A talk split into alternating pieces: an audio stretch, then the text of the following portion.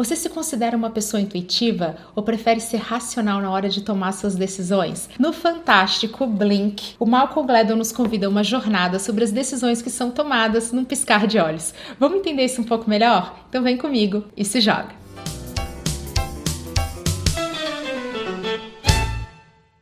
Sei vocês, mas eu sempre fui condicionada a acreditar que as melhores decisões são as racionais. Então, quando me deparei com o livro Blink, A Decisão no Piscar de Olhos, do Malcolm Gladwell, eu fiquei bem curiosa e estava super ansiosa para ler. E ele vai falar um pouquinho a respeito da intuição. E ele já começa explicando para nós leigos, né? Tenho certeza que os psicólogos têm teorias mais elaboradas a respeito de um conceito que são de duas mentes. Uma mente mais racional, que se baseia em argumentos, e outra mente inconsciente, que não tem assim argumentos lógicos. O inconsciente não pode ser explicado, ele precisa ser interpretado. E que isso é muito difícil. E é por isso que quem tem intuição nunca vai conseguir explicar por que que decidiu daquela maneira. A pessoa não sabe explicar, ela simplesmente sentiu. Para exemplificar isso, o autor começa a citar alguns exemplos de especialistas em arte que ao se depararem com obras que são falsificadas, sabe, sentem aquilo, aquela coisa da intuição mesmo. Gente, isso não é verdadeiro. Mas mas de repente começa a chegar a documentação, começa a chegar os argumentos, eles mudam de ideia e falam: não, eu vou dizer que essa. Não, não é possível, essa obra que é verdadeira. Ignorando aquela sensação que eles tomaram realmente, aquela decisão num piscar de olhos, preferindo ficar pensando, ruminando, argumentando, toda aquela parte lógica. E em cima desses exemplos, o Malcolm Gladwell começa a destrinchar esse processo de se permitir ser intuitivo, ter esse sexto sentido na hora de tomar decisões, principalmente na nossa vida profissional. Primeira coisa que ele explica. É muito mais fácil você ser intuitivo quando você tem experiência. Porque quem tem muita experiência está preparado a reconhecer os sinais do que não está presente. Olha que legal. Não é só ver os sinais do que está ali na cena, é do que não tá. O exemplo que ele usa para isso é de bombeiros, que sabem que um incêndio tem alguns sinais que acontecem, alguns barulhos, e os bombeiros muito experientes notam quando algumas coisas não estão acontecendo naquela cena. Além do fator experiência, ele também fala sobre o lado sombrio da intuição, que é quando a gente confunde a intuição com preconceito. Ele dá vários exemplos,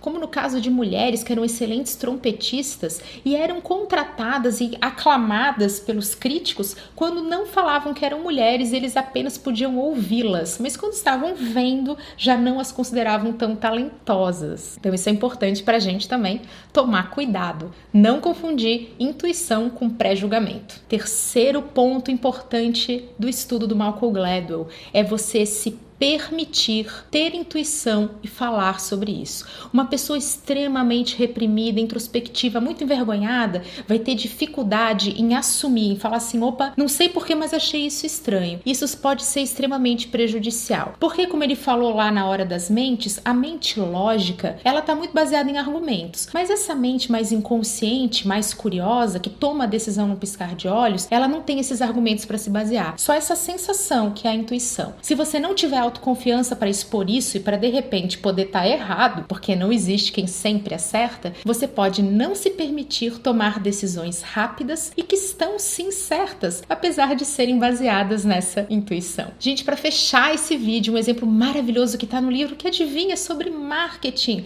é o maravilhoso case da New Coke. Lá no início dos anos 80, a Pepsi começou a crescer muito e a Coca-Cola começou a contratar pesquisas para entender por que, que as pessoas gostavam mais de Pepsi e descobriram que estava no sabor adocicado. Beleza, vamos tentar mudar a Coca-Cola, vamos fazer uma nova Coca-Cola e vamos entregar essa nova fórmula para as pessoas provarem. O que, que acontecia na hora do teste? As pessoas amaram essa nova fórmula muito mais doce. O que, que aconteceu quando esse produto foi lançado? Ele fracassou. Por quê? Esses pesquisadores não levaram em conta a decisão entre tomar um gole ou tomar uma latinha inteira. Sim, uma coisa muito mais doce é mais gostosa quando a gente dá uma provadinha, mas na hora de tomar uma lata inteira fica enjoativo. Outra coisa que não foi levada em consideração na hora de fazer pesquisa é a forma como a gente se comporta na hora da expectativa. A expectativa entre você tomar Pepsi e tomar Coca é você conseguir entender um pouquinho sobre a mente do teu consumidor. Esse exemplo é muito maravilhoso porque ele leva em conta aquilo que não é dito, as percepções e mostram pra gente que muitas vezes os argumentos e aquela parte super lógica dá errado na hora da gente falar de comportamento de seres humanos que são os nossos clientes. Outro ponto legal desse exemplo é que mostra que até empresas